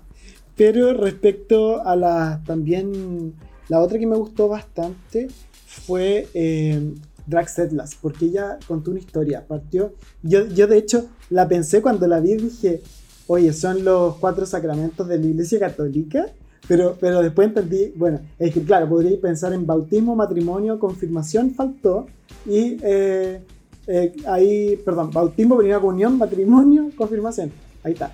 Pero claro, no, después entendí que era el bebé o la bebé, ¿cierto? Después que se casaba, no, que hacía la comunión. comunión, se casaba y después era la noche de boda y lo encontré que todo estaba muy bien hecho porque ahí, está, ahí tenemos que distinguir, o sea, vemos a, a otras que hicieron una historia como de varios vestidos quisieron contar historia a través de sus vestidos y no les salió tan bien. Pienso, por ejemplo, en Diamante, que le salió bien feito, bien crafty, poco pulido, pero en cambio Drag Setlas nos mostró cuatro vestidos y los cuatro muy bien hechos.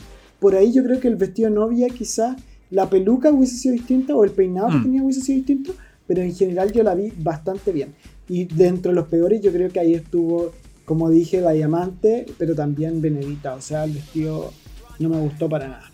Ahí yo creo que, eh, en verdad yo de hecho la puse como eh, vestido que imita a Cherezade, porque, ah, perdón, Esmeralda, Esmeralda, ah, de- del, del, ¿cómo se llama este- esta película? La... Ay, el. Se me olvidó. Ya, pero es ¡Ay, no sé! La película esta de, de Disney, ¿cómo se llama? El Jorobado de ¿El Notre Dame, no me acordaba. Ah, Esmeralda del Jorobado Notre Dame, eso. Eh, respecto a- al resto, la que no me gustó mucho tampoco fue la, la Sharon. O sea, ya estaba muy pulido el vestido, pero eh, tampoco lo sentí como tan... a- Ahí yo también la sentí como un reveal. Es que no lo, no lo sentí como... No siento que cayó tan en la categoría. Ahora entendí que era este eh, de como de las Palmas de Gran Canaria, ¿cierto? Pero no me gustó tanto, la verdad. Eso, puedo indicar. Oye, pero que va adentro con la Sharon. No te metáis con la Sharon. Eh. Amo a la Sharon de todas formas, es mi favorita. Vamos a sacar Dale. cuchilla. A ver, saca tu cuchilla nomás, bimbo. O sea, yo voy a defender a la Sharon. Yo comparto de que estaba muy en el borde de un traje o un rubil. Pero eh, yo creo que estaba más para traje. Pero bueno, cuando se dio vuelta y después cuando saca las alas, a moment. O sea, yo quedé peinado para atrás. Así que creo que el traje no es tan espectacular en sí mismo. Así como si hubiese salido de, de vestida así desde el, desde el momento uno. Hubiese sido como un traje bueno, pero creo que ella con la performance, con la liviandad en que hizo la transformación, creo que estuvo espectacular. Comparto también de la Marina, en este caso sí me dejó eh, boquiabierto. Creo que también cuando se saca la peluca con, con la gracia que lo hace, te convierte el, el paseo. La, la estrella me sorprendió. Creo que el traje. Los trajes son bien crafty, por decirlo de una forma, bien artesanales y todo lo demás. Pero como ella lo vendió, era como daba lo mismo. Me importa. Me acordaba del Jacob que odia los, los tonos nudes. Eh, entonces sentía que debe haber estado revolcándose en su casa cuando lo vio. Pero creo que la estrella lo, lo hizo maravilloso cuando le decía así como, ¿quieren que, los, que haga el, Así, el reveal? ¿Quieren ¿el que otra? haga? ¿el ¿Ah? otra? Bueno, maravilloso. Eh, y comparto la set, la estuvo buena la historia. Creo que el traje de. Le faltaban detallitos en particular, pero, pero también estuvo bien hecho. Mm, La Benedita, mal, mal, mal. Ella misma se dio cuenta de que el traje no estaba bueno. La Diamante, eh, con su Kinder sorpresa. Pero como que me costó entender. Me di cuenta que era un Kinder sorpresa al final. Porque además el Kinder sorpresa no es amarillo. Como cuando abre el huevo. No, es, Es un chocolate, chocolate, sorpresa, eh, no Es- sé, como Es chocolate, es marca café. chancho. ¿Cachai? Sí, Entonces, no es Kinder sorpresa. lo tenía como, como una cuestión como yema. Entonces por eso dije como huevo, igual que el huevo de la Onyx. No entendí. Eh, y la J, que claro, ahí al revés, po, todo- algunos trajes que no eran tan espectaculares, pero con la con la gracia en que hacían el cambio, pasaban desapercibidos, acá al revés. El traje puede haber sido a lo mejor bastante mejor, pero que se haya atorado. Y no solamente que se haya atorado, sino que además se notaba que estaba atrapada, porque por ejemplo, mientras trataba de soltarse el botón, no sé lo que habrá tenido eh, atascado, podría haber bailado, podría haberle dado un poco de, de ese sabor que tiene gitano, Yo eso pensé. pero se quedó ahí atrapada, entonces Mal, po. todos quedamos como, Yo de hecho pensé que estaba Eh. haciendo un movimiento de- sexy. no sé, Como que debería haberlo hecho, pero no lo vi. no pasó nada. Pucha, Lucho. Mira, me gustaría partir con las setlas. Por el hecho de que yo siento que las setlas es como, weón, es como eh, la cúspide del, del drag exagerado. Así como lo extra es las setlas. Porque dijeron dos en uno. Y las setlas, no, voy a hacer cuatro weas. Y de hecho no lo hemos visto solamente en, esta, en este capítulo, lo hemos visto que es buena para los reveals, es buena para así como tener un trajencito encima y sacarse la weá, ¿cierto? Porque lo vimos en el Reina en tu ciudad, ¿cierto? De tu ciudad lo vimos cuando era como la gatita que estaba abajo, ¿cierto? Lo vimos también en el símbolo de tu ciudad que tenía como una weá roja y después se la saca, ¿cierto? Y tenía como el escudo abajo. Entonces, me, sin ir más lejos del talent show. Entonces creo que la Setlas eh, está súper comprometida con la competencia y ella dijo, voy a dar todo, todas las ideas que se me vengan a la cabeza, lo voy a implementar y encuentro que en parte de eso se trata este reality. Eh, Esa niña debe haber sacado los cuatro retiros, o siete retiros en su país para financiar toda esa cuestión, porque los trajes se nota que que hay, que hay, hay hartos euros, sí, tío. sí, sí, La, la Charón, me respetan a la Charón porque si esta hubiese sido la, la Georgius weona, nosotros decimos ya, esta silueta se la hemos visto harto. Pero verla en la Charón para mí es igual eh, demostrar versatilidad. La buena se veía preciosa y se veía muy distinta a lo que hemos visto hasta el momento, así que yo personalmente lo agradezco mucho. Em, creo que eh, efectivamente, si lo miramos literalmente por la categoría, creo que el mejor logrado es el de la Marina. Eh, porque también con la sutileza con lo que lo hizo y no se veía tanto a diferencia de otras, ¿cierto? Porque la la era una broma, pues bueno, el inicio era un... Era como que se veía acumulada de ropa. Pues. En cambio la Marina como que era más sutil, el vestidito azul con lentejuelas que tenía abajo. Maravilloso. Y por otro lado, obviamente, para mí, las que en términos de categoría fueron las peores, sí o sí, es las que cayeron al botón. Que es la diamante. No, perdón, no cayó el botón, pero está ahí más o menos. La diamante, eh, la J. Eh, y la verdad, la verdad, a mí me gusta mucho el estilo de la Onyx, pero creo que como que se está volviendo un poquito repetitivo. Como de que eh, vimos en una, una parte, en un capítulo a la eh, a la Onyx como haciendo este look como, como de princesa, que fue cuando ganó el primer capítulo. Eh, y creo que eso fue bacán, ¿cachai? Pero ahora como que siento de que hay que tener cuidado igual como con abusar un poco de, de la misma tecla. Hay que tener ojo ahí, me preocupa un poco la Onyx porque creo que parte súper bien, como decía el, el, Bimbo con la con las Setlas, y creo que está pasando un poquito lo mismo con la, con la Onyx. Yo, creo que con la... ¿Mm? Perdón. Sí, dale. Yo, creo que con la, con la, con la con la Onyx está pasando lo que pasa con eh, todas estas queens eh, que son raras y que llaman mucho la atención en las temporadas distintas, que después eh, se vuelve repetitiva esa rareza. Y me pasa que, bueno, si bien Onyx, ella, su drag en general es así, ella es la madre de la casa futura en España en cuanto a que siempre hace este, este tipo de drag. Y, en verdad es súper bonito cómo lo hace. Yo encuentro que para mí es de las que más me gusta, de hecho, en general. Pero se ha vuelto a ver una y otra vez el alien. El, otro día nomás vimos el parto del alien. Eh, y ahora vemos el huevo, el, el, alien saliendo un huevo. Entonces, yo de hecho, yo por el solo hecho de este, de este, eh, de esta pasarela, yo lo hubiese mandado al foro.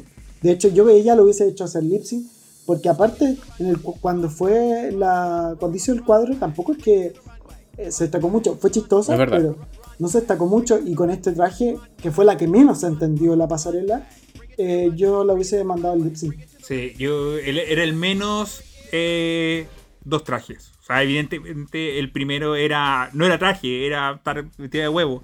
Eh, y yo sé que no, estoy menospreciando el arte de la Oryx, pero si tú me haces recordar el traje del capítulo pasado, del capítulo del show de talento, y este, yo solamente recordando no noto diferencias. Como que se nos mezcla. lo muestras. Claro, es como que se, se, mezcla a diferencia de los otros trajes que de todas las otras queens que yo puedo tener súper claro. Ah, ese traje fue el de Este ahora como que no tengo en esa memoria y efectivamente yo creo que, que pasa de que se termina encasillando es el Charity Case Case. Así como... de que en algún minuto es como, sí, que bacán al principio. Pero ¿dónde hacemos ese cambio? o cómo puedes un poco adaptarte a, a lo que te pide la franquicia sin perder tu originalidad. Yo creo que. Sí lo está haciendo la, la Drag Setlas. Yo creo que. Eh, más allá de los desafíos individuales que siento que se ha perdido, en los desafíos de, de pasarela, eh, está superando la Vulcano, porque la Vulcano el problema era como que tú veías Canarias, Canarias, Canarias. Era como siempre ahí con el zapato alto y toda la cuestión. La Setlas, sin dejar el zapato alto, sin dejar esa, esa exuberancia canaria, sí ha logrado ir mezclando como con un drag un poquito más tradicional. Entonces yo creo que ahí eh, se está despegando de ese arquetipo y la Onyx, lamentablemente, al menos en nuestro runway, es como ya. Y, o sea, se- hay un punto, la gracia de esto es que te sorprenda y hoy día no me sorprendió. Claro, en esta oportunidad se está volviendo predecible. Ojalá que esa regla se rompa. Y, y para cerrar, por lo menos con la con la pasarela, eh, quiero hablar un poquito de la estrella. Puntual, puntual, puntual. Que a mí me encanta la estrella. Yo encuentro que se está volviendo la fan favorite de esa temporada. Eh, pero eh, agradezco la creatividad. Y creo que de alguna forma, como abusar de Marilyn Monroe, creo que, como que en comparación al resto, como que me deja de repente medio insatisfecho. ¿Cachai? Como de que creo que ella es capaz de, de crear su propia idea y no basarse solamente en looks icónicos que nos recuerdan a una persona en particular. Esto nomás quería decir con todo el respeto. Por eso, justamente por eso yo, yo, yo ahí le, bajo un poco en esta pasarela y por eso no la, no la nombré entre las destacadas porque encontré que el, el look de la pasarela fue repetitivo. Se ve bonita y a mí me gusta mucho cómo ella hace la pasarela, se ve con seguridad y todo, pero eh, como bien dices tú, eh, el Marilyn Monroe lo hemos visto cientos de veces en las pasarelas de Drag Race y aparte el hecho de que también el, no era lo más pulido, los tres looks no eran lo más pulido que había también, entonces eh, por ahí yo creo que ella hoy día ganó, insisto, ella ganó más porque hizo una performance deslumbrante en el, en el musical y por- porque también se pegó la lloradita que eso le ayudó mucho, o sea, emocionó a Javi, eh, Javi Calvo, ¿cierto? Esta lágrima un poquito medio cocodrilo, no sé si ya será muy frío, pero eh, eh, por ahí él estuvo ganando, porque si no, yo haciendo el análisis overall, para mí Marina fue la que debería haber ganado el capítulo. Ya. Eh, yo lo único que les quiero comentar respecto a, su- a lo que acaban de decir de Estrella, eh, les tengo una noticia. La Convención Constitucional acaba de aprobar eh, el derecho a estar equivocados, así que eh, pueden estar ¿Qué? felices. ¿Que acaso eres Bosco? ¡Eh! ¿Eh? Oye, eh, les cuento qué dijo la pública porque hicimos una encuesta de estos looks y eh, la favorita de la pública fue Charon con un 92% de amor. Basándome en eso, yo personalmente creo que la Charon se merecía el win en este capítulo. ¿eh? El, el- el Alonso dice que puede haber sido la Marina. Eh, eh, Osmi, ¿qué dice? ¿Qué puede haber Yo creo que estaba entre Charón y Estrella, y dado que la Charón ya lo ganó la el capítulo pasado, que además la Estrella también lo había hecho bien, me parece justo que se reparta. Sí, yo creo que en parte un poco fue un poco eso. vamos, así como de ya, ya tan obvio que la Charon se está llevando todo, ¿cachai? Eh, pero más, un poquito más abajo tenemos a la Marina con un 82% de amor, de las favoritas de la, de la pública en esta pasarela también. Zetlas con un 77% de amor, Yurigi 73%, Estrella 66%, para que veáis, bueno, si las públicas sorprenden. Sí, las que se fueron al ME eh, fue Benedita con un 47%. Que hace sentido, ¿cierto? Porque el troll parece que nos gustó mucho. Eh, misma estaba asumiendo eso, como habían dicho ustedes. Onyx con un 51% de me también. La, la pública igual la castigó un poquito por la repetitividad, probablemente. Eh, Diamante con un 51% pasamos al Mimir ahora. Y la peor evaluada con un 70% a Mimir fue JKJ. Pobrecita, pero bueno. Así que dentro de todo hace sentido un poco con... eh, en- parcialmente al menos con, con nuestras, Todo con el nuestras sentido del opiniones, mundo. Es que ¿sí? simpática la Jota, pero pero de verdad que no, oye, este capítulo no dio una, no dio una, o sea, No dio ahora una. me sorprendió que Yurigi esté tan arriba porque Yurigi también, o sea, el vestido, claro, este está como como le dijo la la ¿cómo se llama la, la, mo- la modelo? Ana. Loki. Ana Locking, gracias. Como dijo la Ana Locking, eh, eh, estas cortinas venecianas se veía bonito, o sea, pero era un vestido, era un solo vestido. Yo no vi dos vestidos. Era antes el calzón de ese vestido con una túnica encima, pero era un vestido. Entonces, como que ya el hecho de no cum- cumplir con la categoría para mí no me merece que, que sea. Yo, yo, de hecho voté por ella a mí mismo. En verdad. A mí me encanta la Yuri, insisto. Y me cae mal Marina, pero trato de ser objetivo. Creo que no, Hay que ser objetivo. no, hay, no hay pruebas al respecto. Uh, Eh, yo lo único de la, de la Yurigi es como bonita, sí, porque la Yurigi es preciosa, pero original, me. O sea, si alguien más vuelve a mencionar a María Antoinette en la pasarela de Drag Race, les juro que le voy a voy a hacer una protesta en la embajada de Francia. Así como, basta de, dejen a esa pobre mujer descansar en paz, ni siquiera tiene cabeza y ustedes siguen sacando la, sacándole el cuerpo ahí. Es verdad, es verdad. Basta de referencias de Marie Antoinette. Magia Antoñi. Oye, entonces vayamos a los resultados, porque en esta oportunidad tuvimos safe eh, a Zetlas, a Benedita, que hace sentido, y a Diamante, que personalmente a mí no me hace tanto sentido. Qué chucha esta weá. Eh, en el top tuvimos a Charón, a Marina y Estrella, que esta última es la que se lleva el capítulo. La ganadora es Estrella Extravaganza. Así que un aplauso por ella también. Uh, dentro de todo merecido. El mismo no con muchas ganas, pero aún así aplaude. Eh, No, la estrella sí. Ah, sí. Ah, Ah, bacán. Sí, sí, sí, sí. Hermoso. Y Y la Marina es la que no me parece mucho. que quedamos así como, ah, bueno. Ahí quizás podemos dar algunas señales de por qué quizás la Marina estuvo en el top, por lo que habíamos dicho de que eh, igual llevó adelante este, este, este rol protagónico, el, el reveal igual, el, el look de la categoría igual estuvo bueno. Pero bueno, en el bottom tu- no, se nos quedó entonces Onyx, que fue la que se salvó, y las dos que pasaron al lip fue J cara J versus Yurigi. Que yo a mí igual me sorprendió ver a la Yurigi en el lip personalmente creo que no, no sé si como que coincidía, ¿cachai? Como, el, como lo que habíamos comentado, el cantar bien, el look tampoco estuvo tan feo, ¿cachai? En comparación a otras. Y aquí es donde me quiero detener un poquito para que podamos hablar del lip sync, pero algo que quizás no lo hemos hablado en detalle es, fue la invitada, ¿cierto? La invitada estrella que tuvimos que fue la prohibida. Sí, Eh, que eh, encuentro de que era súper necesario en la franquicia española, sobre todo cuando hemos visto tantos referentes cercanos de la comunidad LGBT, era fundamental también invitar a la, a la prohibida. E incluso la misma Killer Queen lo vi en Twitter que decía así como que estaba muy contenta de también tener más invitadas drag, que era necesario que sigan invitando a más jurados drag.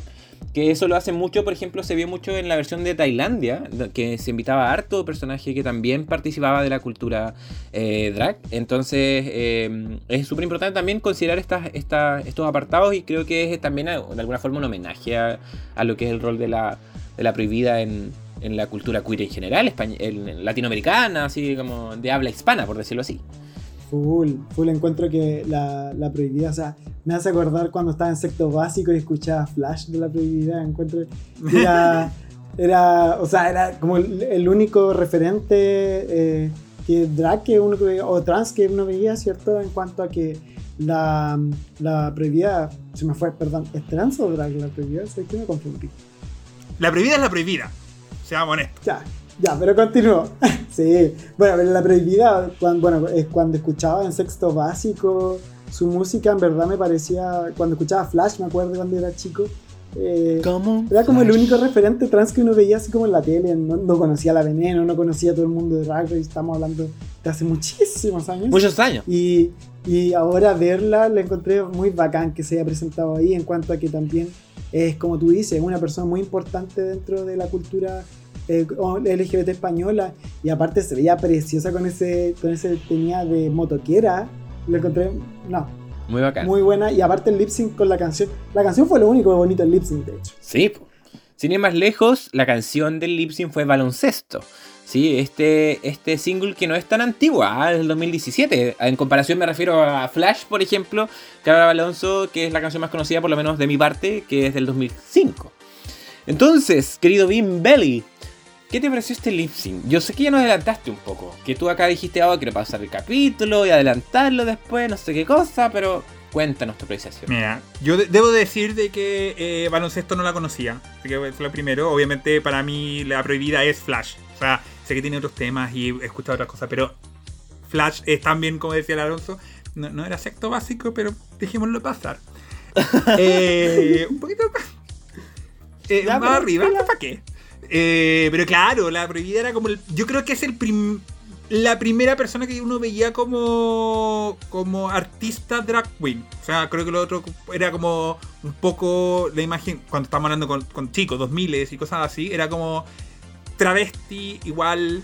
eh, el Timoteo y cosas así, y como de la primera imagen como de, de- de drag un poco más sofisticado, un poco más internacional, fue la prohibida para muchos acá en Latinoamérica. Así que verla ahí fue muy, muy, muy icónico.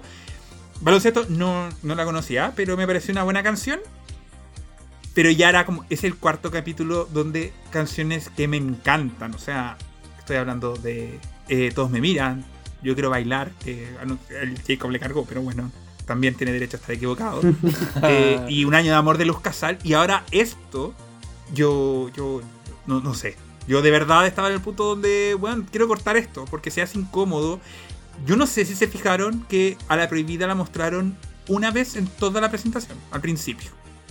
Porque no sé qué caras debe haber puesto porque después eran todas tomas cerradas de los Javis como barristas de, de la Católica, aprovechando y tirándole shade a, a Alonso. Uh, Eh, como, como barristas, ¿cachai? Así como estaban así como en, fa- en fuego y era como, weón, no, no, no entiendo qué está pasando acá. Uy. ¿Cachai? Y eran tomas cerradas porque no mostraron a nadie más. Yo creo que la prohibida no estaba. De hecho, como que al principio estaba así como echada en el. en la mesa, así como, weón, ¿qué está pasando? Así como, ¿de verdad es esto? Eh, yes. La Yurigi creo que al, principio intentó algo eh, interesante, como dándole este toque más sensual. Pero la letra tampoco se la conocía mucho. La J tampoco se sabía la letra tan bien. Y ya después comenzaron de nuevo con el. con sacarse el traje. Eh, yo pensé que lo iba a hacer la J y que la Yurigi, dado que estaba en este toque como más sensual, iba a mantener la compostura. Y después terminaba dándose volteretas, weón, sin traje. Yo de verdad. Yo entiendo que se te cae, se te puede soltar la peluca. ¿Cachai? También eh, es gravedad, es. eh, está ahí corriendo de un lado para otro. Se te puede soltar la peluca, pero ya de verdad, cuatro de lip sync. O sea. Hubo harto, harto reclamo en Twitter. De hecho, hubo toda una polémica hoy día con la Envy Perú que puso eso, así como, weón, de verdad, así como, como más respeto por esta cuestión y no, dejen que se suelte la, peluca. Y salieron todas las de Drag Race España, así como puteando a la Envy Perú. Eh, de hecho, fue como bien fuerte, así como, casi como, tú no conoces del drag. Y fue como, ¿what? ¿Cachai? Yo entiendo que pueden haber drags diferentes y estilos de hacer un lip sync diferentes. eh, y creo que a lo mejor la Samantha representaba eso. Pero creo que uno, primero, ellas tienen la libertad de poder hacer el lip sync como quieran. Nosotros también tenemos la libertad de decir que no nos gustó. Absolutamente. Eh, también parte del- de la cuestión. Si estás abierto a un, a un público abierto, o un público internacional, también tenés que estar abierto a que la gente que está acostumbrada a eso, o está esperando eso de una franquicia internacional, que tiene una estructura, te reclame si es que uno no está de acuerdo con esa, con esa interpretación. Y acordándome lo que decía la Envy Perú, la idea también de un lip sync es transmitir algo. Si tú estás tomando una decisión de sacarte la ropa, es porque estás transmitiendo algo. ¿Alguien me explica qué estaba transmitiendo la, la J cuando se sacó la ropa? Mm, Nada. Era como estar saltando. Así que no, muy decepcionado. También comparto plenamente con el Bimbito. En verdad ha sido ya cuatro capítulos seguidos. Y esto también lo vimos en la primera temporada, pero no tanto como ahora. Que tenían sin pelucas, sin zapatos. O sea, yo me acuerdo que RuPaul esas cosas no las aguantaba. Las echaba, o sea, literalmente las la expulsaba inmediatamente. Las eliminaba cuando eh, se les caía la peluca o se sacaban los zapatos. Ahora es como normal. O sea, y aparte tiene como cero lógica. Yo no, la canción no te llevaba a eso. En verdad que eh, en ningún caso me imaginaba con la letra de la canción lo que estaba haciendo la J, que era como partió rompiéndose la polera, Chuta, casi me rompió, rompiéndose la, la- el collar, se sacó la peluca y después se sacó la malla y mostró su pelo, ¿cachai? Fue como todo muy desprolijo, estaba con las hilachas colgando. Yo de verdad que lo encontré. Ahora, por lo menos ya se sacó la peluca, pero Yurigi se dio la vuelta y se le cayó la peluca. O sea, por último, pégatela un poquito más, pégate, afírmatela. O si cachai que la tenés un poco suelta, no te dis la vuelta. Si estás haciendo movimientos sexy, no podía hacerme tampoco una voltereta. O sea, sigue un hilo conductor dentro de tu, de tu lip sync. Si se supone que estáis contando una historia a través de tu lip sync, o estáis como siguiendo una coreografía que te hay eh, marcado, ¿cachai? Yo no vi eso en, ninguna de las dos. Yo, sinceramente, si, si hablamos solo de lip sync, yo creo que las dos reprobaron. O sea, en verdad ha sido una decepción cada lip sync esta temporada. Espero que me den un lip sync mejor porque eh, pasó igual en la primera temporada. Tuvimos el tema de la Dovima, por ejemplo, que se quedó parada, pero hasta eso fue icónico. O sea, ahora nada. Y en verdad, o sea, yo creo que si hubiésemos tenido a Diamante, por ejemplo, en Lipsync, por lo menos ella hubiese bailado un poco mejor porque en eso se destaca. Quizá eh, por ahí eso no lo tuvimos y el hecho que también que se dé como común ya esta situación respecto de que de que estén con la, con la vulgaridad, ¿cierto? Con el tema de, de como ser muy poco pulcra en, su, en su presentación. La verdad como que me la baja bastante. Pucha, oh, es que esa es la weá, pues, o sea, hasta qué punto nosotros podemos valorizar bien un capítulo si termina de esta forma, ¿cachai? De hecho, la, la misma Onyx en el confesionario lo explicita, o sea, como, weón, me parece que en esta temporada no vamos a tener eh, lip sync sin que se cagan las pelucas, ¿cachai? Eh, como que hasta ellas mismas se dan cuenta. Lo que me llamó mucho la atención, mucho la atención, complementando un poco lo que ustedes dicen, es que la J cuando se saca la peluca como que quería hacer un Sacha Velour. Sí, Como que salieron unos pétalos, weón. Sí. Y yo dije, Ah, sí. ¿qué está pasando? sí, No sí. Sí, como que cayeron, pero así como. Como que no, no, no fueron intencionales, como que se salieron de la peluca nomás. ¿Cachai? Entonces, como que, ¿qué? No, como que o el truco le salió mal, o se le olvidó que tenía ese truco, no sé, más desastroso todavía. La Yuriki, cuando, efectivamente, cuando decía el Alonso que hizo, hizo como en la Yumi Smalls, ¿cierto? Como que se empieza a tirar como para atrás. Claro, y ese fue el error, creo yo, porque la, la Yuricia hasta el momento creo que lo estaba haciendo bien dentro de todo, eh, porque igual se sacó un poco la ropa, ¿cachai? Igual se, fue, como, fue como sexy, ¿cachai? Pero el rollo fue la peluca, y claro, ya estábamos más encima con la bala pasada de todos estos lips anteriores, entonces más encima a esta otra se le cae la peluca y todo rabiando así como, puta la weá, de nuevo lo mismo.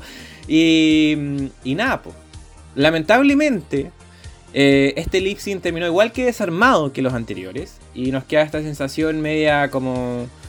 Pucha, España, no la, no la sigue cagando, ¿cachai? No estaba la Samantha. Lo que, como partimos el no es capítulo. excusa a esta altura, porque antes podría decir que ese es su estilo de drag, pero cuando la Yurigi, que weón, La Yuri. la Yurigi, weón, no, no- no baja de avenida la dehesa, de, tirarlo para acá, eh, hace eso, tú decías como ya, weón, ¿qué onda? Pero bueno, también se explica si es que tenía los Javi que están ahí gritando como si estuvieran viendo, porque ya de verdad estoy en el punto donde Le celebran todo. quiero que- que- quiero bloquear la imagen de los Javis. Me tienen así, pero hasta acá. Pero Ana Loki también. Más- Ana Loki estaba como. La Yurigi se, en una se tiró, se puso de rodillas y así como. ¡Guau!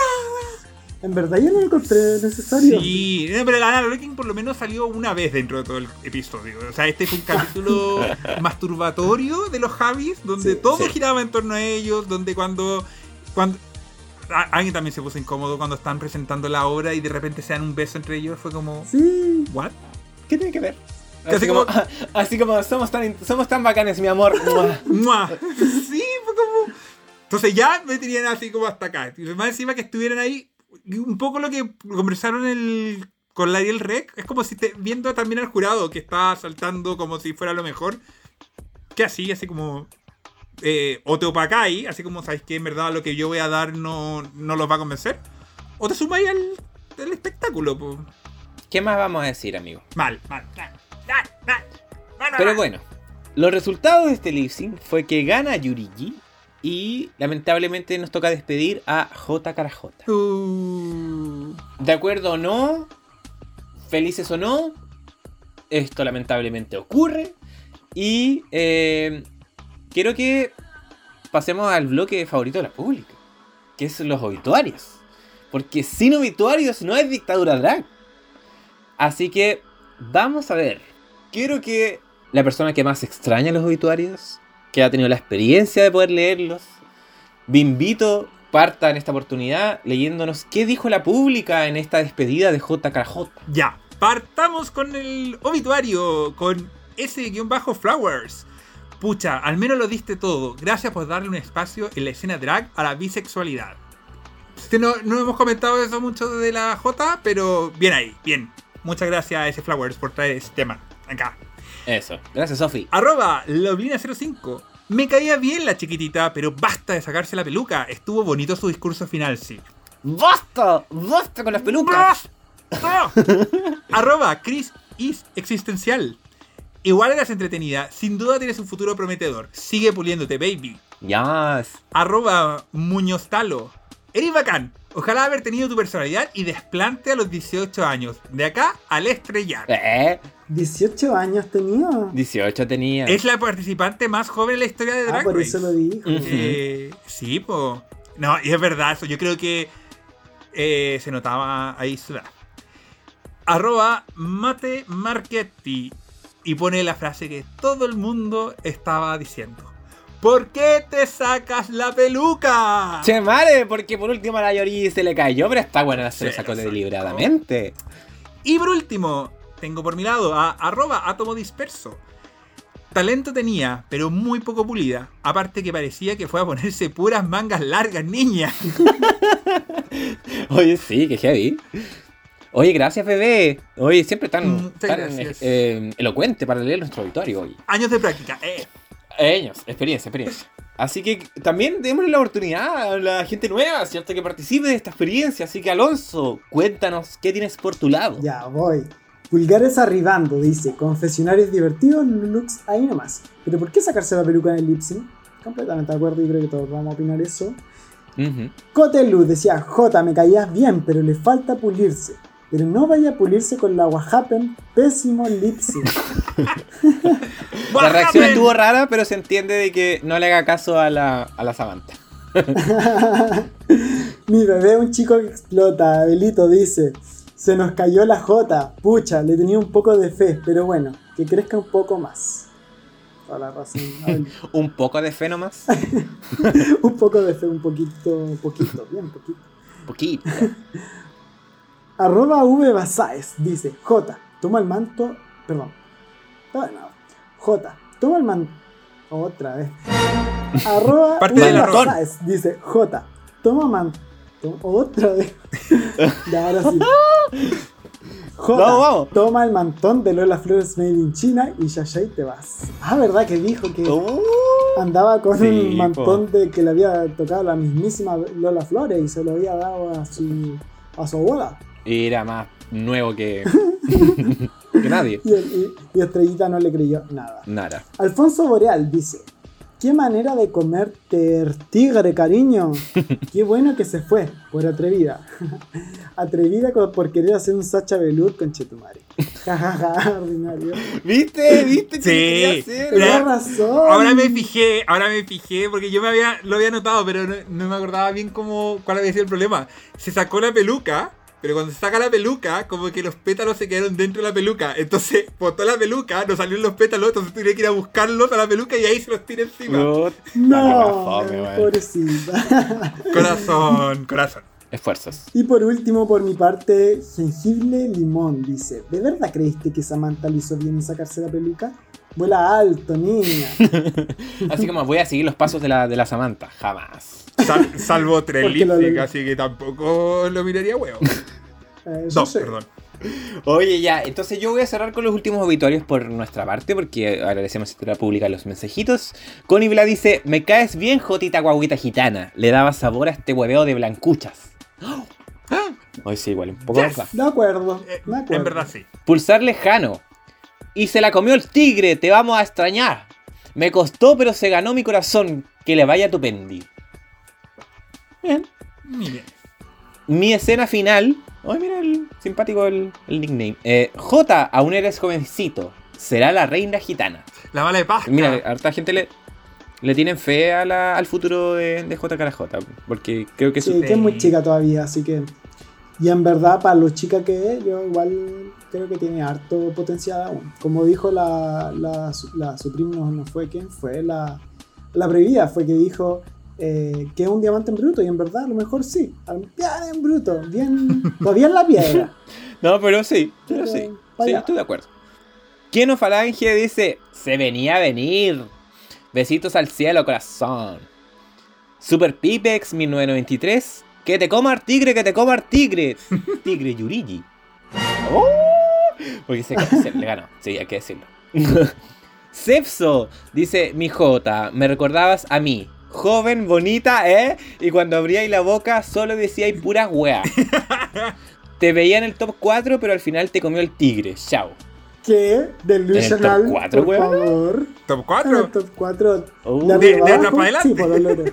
Sí. Claro, cuarta, cuarta eliminada. y por último, Camilo-Tapia que dice: Mi niña, aún queda mucho por brillar y sorprendernos. Te quiero mucho. No. ¿Viste? Y con ese tono más tierno cerramos nuestros obituarios. Y por tanto, este querido capítulo del día de hoy. Que quiero de partida agradecerles, chiquillos, por acompañarme, por a poder sacar este capítulo adelante, a pesar de que nuestro otro patrono no pudo asistir, así que le mandamos muchos besitos, mucho cariño. Besito al Jacob. Sí, por supuesto. Que se cuide, que no, que no lo explote laboralmente. No, que también respeten el código de trabajo, si uno puede trabajar hasta cierta hora nomás. Y eh, que por supuesto va a estar de vuelta en el próximo capítulo de Dictadura Drag. Aquí estará. Y estará también el día viernes en Denali, en Chile, y para esa gran viewing party donde nos encontraremos con toda la tropa de Dictadura Drag. Así que felices de verlos, chiquillos. Sí, qué emoción, qué emoción. El viernes voy- nos vamos a ver todos ahí. Dictadura Drag Royalty. Eh, vamos a estar viendo el capítulo final de la temporada 14. Vamos a estar viendo la de Nali. Wow. Vamos a estar viendo el Lipsy, concha tu madre. Como extrañaba tanta homosexualidad. Eso, sí. Así que, eh, Al- Alonso, ¿tú vas a ir el viernes? No, yo trabajo, vivo en Iquique, así que, y eso me faltó decirlo al principio, pero efectivamente. Ahora soy súper nortino, soy ariqueño, pero vivo en Iquique. Y tra- por Eso no es como una traición de hogar. Sí, Así en como- verdad, ariqueños e iquiqueños nos odiamos, pero Oh, tú sí, también me encanta Iquique, así que nada que hacer. Nada que hacer. Y el trabajo me trajo acá, así que yo feliz viviendo en Iquique, en mi segunda ciudad. Así que no, no hay odio de mi parte a esta ciudad, para nada. Para nada. Ah, ya. Oye, pero no, no puedo estar en el show de Nali, me encantaría porque también era una de mis favoritas en su temporada. De hecho, yo creo que fue injustamente eliminada y todavía la sufro. Para mí era eh, de las finalistas de esa temporada. Así que eh, ojalá verla en un All-Star y bueno, ojalá que ustedes lo pasen bien y se junten ahí con toda la Drag Race Royalty de dictadura drag. Uy, sí, qué emoción. Vamos a subir harto, harto de historia, me imagino, Así será. a nuestras redes. Así que para los que no puedan venir, la gente que, que esté fuera, que no esté en Santiago, o a lo mejor que no tuvieron la platita para comprar o no alcanzaron. eh, o gente que, por ejemplo, que nos está escuchando desde afuera, del extranjero. Vamos a estar subiendo ahí nuestras redes personales, probablemente alguna que va a ir a retuitear eh, el equipo permanente de Dictadura Drag. Obviamente, ¿no? Sí, se, Cuando vi- pase la caña. se vienen cositas, se vienen cositas, sí. Bueno, ahí sí de repente hay caras deformes, huevonas, así como caras de borracha. Nos, nos disculpamos de antemano, ¿no? Porque es parte también de la emoción. Somos más bonitas de la vida real. Que vamos a... Digámoslo así, digámoslo así. Oye, agradecerle a nuestro invitado del día de hoy, Alonso. Muchas gracias por tu tiempo, por tu compañía a lo largo de todos estos años, muchos años de Dictadura Drag, una traición. Eh, así que mm, aquí está la palestra abierta para que te despidas a la pública y también para que dejes tu Instagram y ahí la gente te vaya a seguir y eh, sigamos haciendo comunidad. Ay, qué vergüenza. no, muchas gracias. En verdad ha sido un momento súper entretenido, súper lúdico eh, esto de compartir con ustedes analizando el video, porque siempre me toca, perdón, analizando el capítulo, porque siempre me toca escucharlo desde la otra parte, ¿cierto? Como auditor, eh, fiel auditor además de, de Dictadura Drag, y ahora estar acá comentando con ustedes como un milestone. Ah, eh, fue eh, bien bonito estar acá. Lo puedes poner en tu CV. Ay. ¿Eh? Lo voy a poner en mi CV, ya no me caben más cosas. Eh, ¡Eh! No, pero efectivamente eh, agradezco mucho la invitación, agradezco poder conversar con ustedes. Aparte que no haya tenido la oportunidad de conversar por ahí, hayamos intercambiado algunos tweets, ¿cierto? O mensajes de Instagram, pero eh, no nos habíamos tenido la oportunidad de conocer al menos en la vida virtual. Ya en algún momento cuando vaya a Santiago o a los sures a ver allá Chiloé, a Caquito, eh, ahí los podré ver en persona. Así que nada, muchas gracias. En mi Instagram, eh, Ferreira Alonso. Ya ahí me han visto en varios obituarios. Así que nada, muchas gracias. Muchas gracias. No, gracias a ti. Gracias a ti, de verdad un gusto haberte conocido eh, ahora cara a cara. Y espero que esto se repita y que, claro, cuando viajes, bienvenido serás en Santiago, en la casa del Bimbo, o en mi casa también, no hay ningún problema. Gracias. Qué bonito. Sí, obviamente. Y también agradecer a mi querido amiguito que hoy día se tomó el tiempo de acompañar y de reemplazar al Jacob. Eh, Bimbito precioso, muchas gracias. Como siempre, la pública te extraña y te quiere, así que déjales amor. No, yo, por supuesto, cuando me dijeron si es que podía venir y reemplazar, yo dije, pero por supuesto, para algo boicotear al Jacob durante toda la semana. Ah.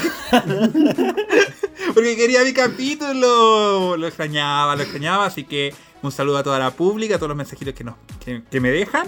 Eh, y ahí también mándenle mensajito a, la, a, a Dictadura Drag para cuando me traigan para otra temporada, porque me tienen aquí en el congelador. Es que estamos, nosotros somos Así estrategas, somos no estrategas. No sé O, yo. ah, ¿Quieres transparentar? Vivo, transparentemos, transparentemos. Ah, digamos la verdad, digamos la verdad. Porque estamos esperando que se venga una temporada buena para que luego el Bimbo vuelva. Porque, ¿cómo, cómo te vamos a poner- meter Bimbo en Down Under 2? De nuevo. No, po, no, no podría ser, ¿cierto? ¿Y, y qué pasa si que a lo mejor este año sí resulta y ahora traen de vuelta al Archimón? ¿Y si lo hace bien? ¿Cómo sabes? Ay, no sé, ah, no sé. No, no Lo sé, pongo en duda. no sé, pero estoy aquí, siempre aquí dispuesto, muy feliz. Así que el viernes eh, lo vamos a estar esperando ahí a toda la pública. Así que me mandan saluditos, me abrazan. Obviamente. Así que muy, fe- muy feliz. Así que, Caquito, un gusto estar. eh, hoy día, Alonso también, muchos abrazos. También fue un placer haber estado contigo. Eso. Súper. Muchas gracias. Así que ahí, para que la pública esté tranquila, el Bimbo va a volver. Es, estas weas son como cuando termina Avengers. Y, y así sale al final así como Bimbo volverá a otro otra película de Avengers. ¡Claro! ¿Cachai? Lo mismo va a ser. Bimbo vuelve. Pero lo vamos a dejar ahí. ¿Cuándo? ¿Cómo? ¿En qué formato? Ah. Vamos a ver. Así que muchas Vamos gracias. a ver. Vamos a ver, querido pública. Muchas gracias por acompañarnos. Vamos a cerrar Estados Unidos próximamente, así que ahí para que nos sigan acompañando también. Las queremos mucho. Los dejamos, por supuesto, con la canción de la prohibida. Y gracias por escuchar Dictadura Drag una vez más. Muchos besitos y que estén muy bien. Chao, chao. Chao, chao. Chao, chao. Adiós, Mardrini. Me quieres tanto el corazón helado. El tuyo late como si estuvieran jugando al baloncesto